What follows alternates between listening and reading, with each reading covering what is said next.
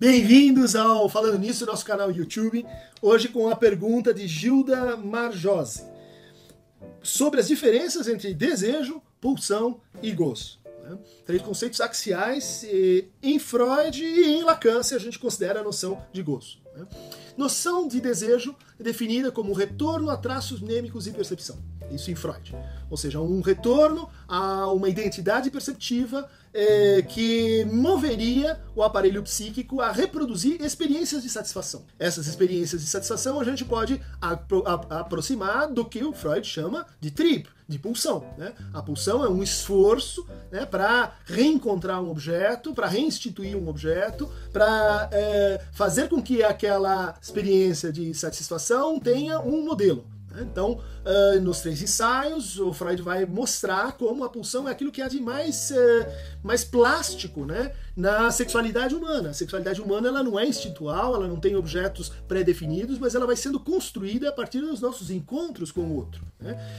A partir da erogenização do nosso corpo, a partir da memória fantasmática do nosso corpo. Então, o desejo é um processo ligado no Freud a representações, enquanto a pulsão é esse conceito limite entre o somático e o psíquico. Uh, Lacan vai retraduzir essas uh, duas noções, às vezes aproximando, às vezes separando as duas, mas radicalizando um tipo particular de pulsão, que é a pulsão de morte. Ele vai dizer, todas as outras pulsões são casos particulares disso. E a pulsão de morte é um retorno, né? é um princípio de repetição. Lembra que o desejo envolve a, o retorno a traços nêmicos de satisfação. Agora a gente pode dizer com Lacan que o desejo envolve o trabalho da repetição o trabalho de reinstituir, re, reformar, de realizar um determinado conjunto de traços nêmicos para o Freud, o que, que o Lacan vai chamar, o que, que ele vai trazer aí, ele vai dizer eh, de significantes. Então, o desejo é o trabalho do significante, é o trabalho metonímico do significante, é o trabalho que vai fazendo com que,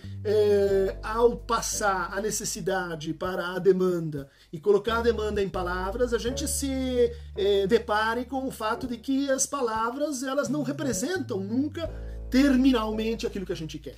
Ou seja, a gente não sabe o que a gente está pedindo naquilo que a gente está pedindo.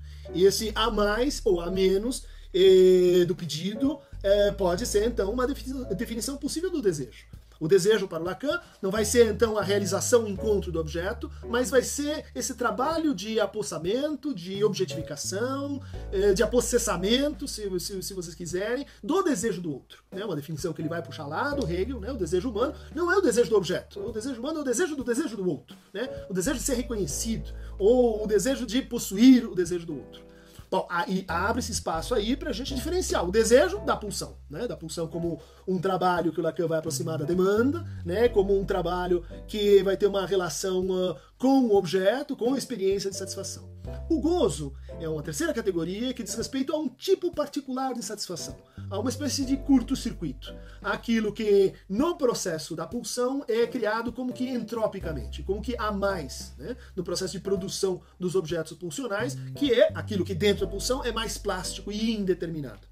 Então, o gozo é essa, essa satisfação inconsciente, essa satisfação que depende da repetição, essa satisfação que nos leva a um estado anterior. Um estado anterior de, de satisfação, mas também um estado anterior de ausência de perturbação. Né? Então, essa seria uma, uma definição possível do gozo em Lacan. Ele só pode ser obtido na escala invertida da lei do desejo. Gozo, ele, portanto, está vetado para quem fala, porque a hora que a gente começa a falar, a gente tem que traduzir o que a gente quer no significante, o significante remete ao outro, o outro nos faz com que sejamos alienados a um desejo que, que é sempre transitivo, é sempre intersubjetivo. Bom, mas mesmo assim, o trabalho de construção do desejo, atravessado pela demanda e pela pulsão, ele tem esse ponto de curto-circuito, em que a satisfação inconsciente se mostra como insatisfação. Se mostra como o prazer, se mostra como o desprazer. Se mostra como uma espécie de empuxo àquilo que não serve para nada, diz o Lacan. Né? Um conceito uh, que seria importante para a gente entender a noção de gozo é a noção de objeto A. Objeto A, ao mesmo tempo, causa de desejo e condensador de gozo é aquele, é aquele ponto que a gente não consegue abrir mão porque me parece mandar na gente através da fantasia. Reparem, um exemplo, um exemplo prosaico da, da noção de gozo aparece em todas as expressões diminutivas que as pessoas usam. vou tomar só uma cervejinha. Você já imagina que não vai parar mais. Só vou pegar um cigarrinho. Você imagina que aquilo continua indefinidamente na vida daquela pessoa. Só uma palavrinha, só uma palavrinha. E essa palavrinha a mais, irresistível, que leva o sujeito para o núcleo fantasmático e traumático da sua própria fantasia, essa força de Wiederholungsfang, né, de repetição, é o que o Lacan agrega, né, unifica com essa noção aí nova em psicanálise, que é a noção de jouissance, de gozo.